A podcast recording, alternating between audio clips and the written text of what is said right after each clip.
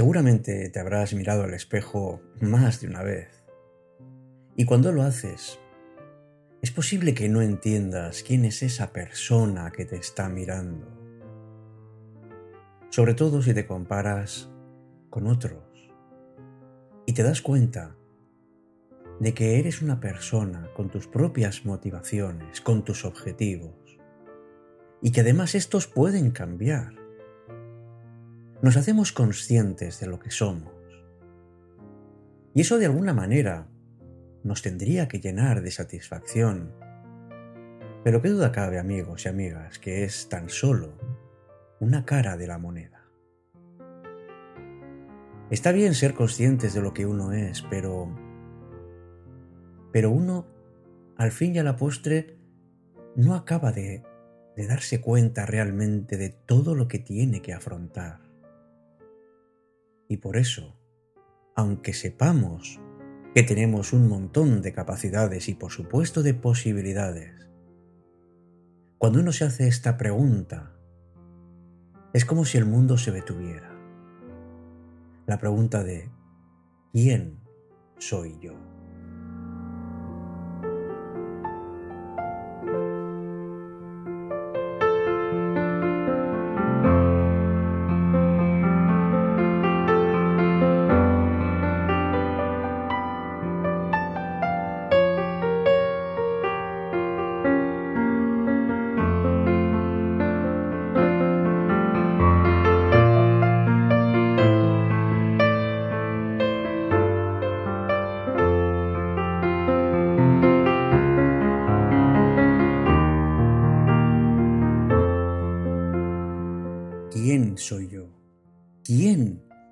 Eres tú, amigo o amiga que me estás escuchando?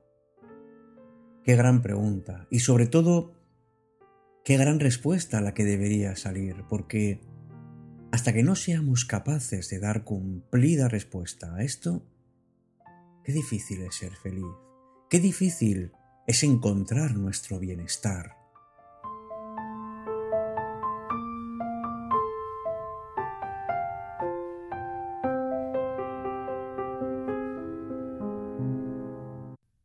Y sabes, algo que me he que me he dicho muchas veces es que lo importante no es tener respuesta a esa pregunta, sino hacernos esa pregunta.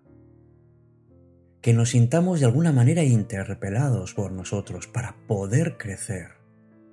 Porque si lo hacemos, significa que claro que estamos en el camino correcto. Es cierto que el conocimiento sobre nosotros mismos es siempre algo muy limitado, porque seguramente aspectos de nuestra forma de ser la conozcan mejor las personas con las que estamos, porque nuestra visión del mundo, desde luego, no es nada completa. Y dado que nuestra vida es más importante para nosotros que para la mayor parte de las otras personas, pues a veces cambiamos la realidad y la adaptamos a nuestros deseos, a lo que ocurre, pero en realidad no estamos preguntándonos quiénes somos, sino quiénes queremos ser o cómo nos queremos ver. Seamos amigos, amigas, humildes a la hora de darnos cuenta de quiénes somos de verdad y admitamos que en el camino de la vida siempre hay tiempo para rectificar.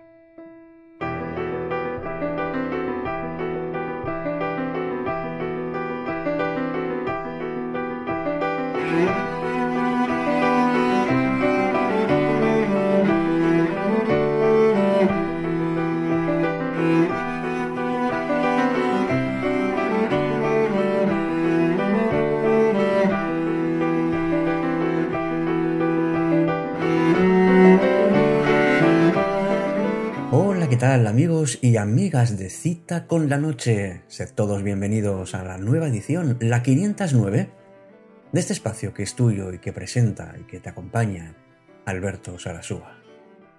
La pregunta ¿quién soy yo? o ya te la pregunto a ti directamente, ¿quién eres tú?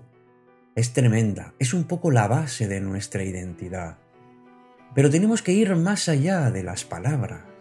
Es mucho más de saber quiénes somos en realidad merece la pena darnos cuenta de cuáles son las sensaciones que nos provoca el hacernos simplemente el hecho de hacernos esta pregunta.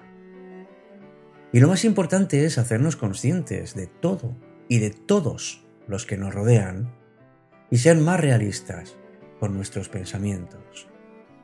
Tenemos que volver a tomar la iniciativa en nuestra propia vida y qué mejor duda que preguntándonos por ella.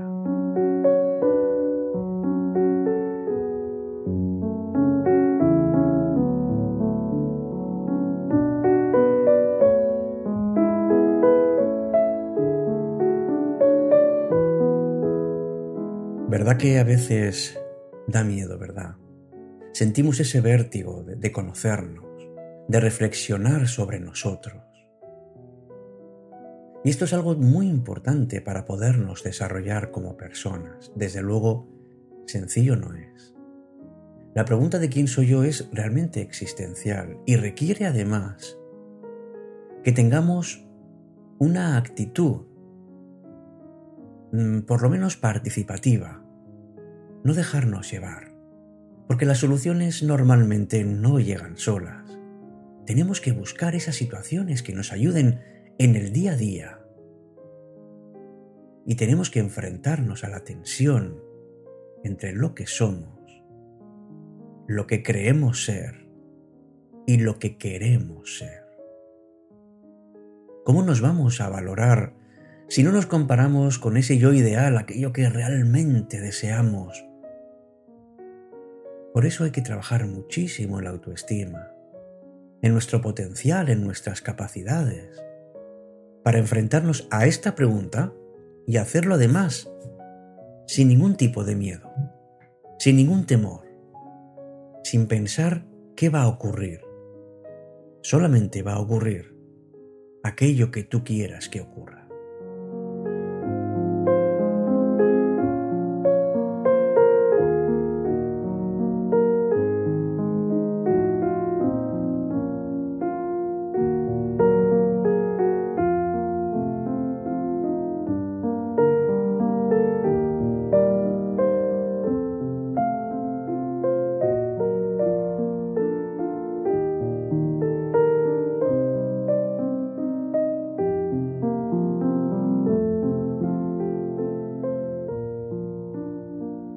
Cita con la noche.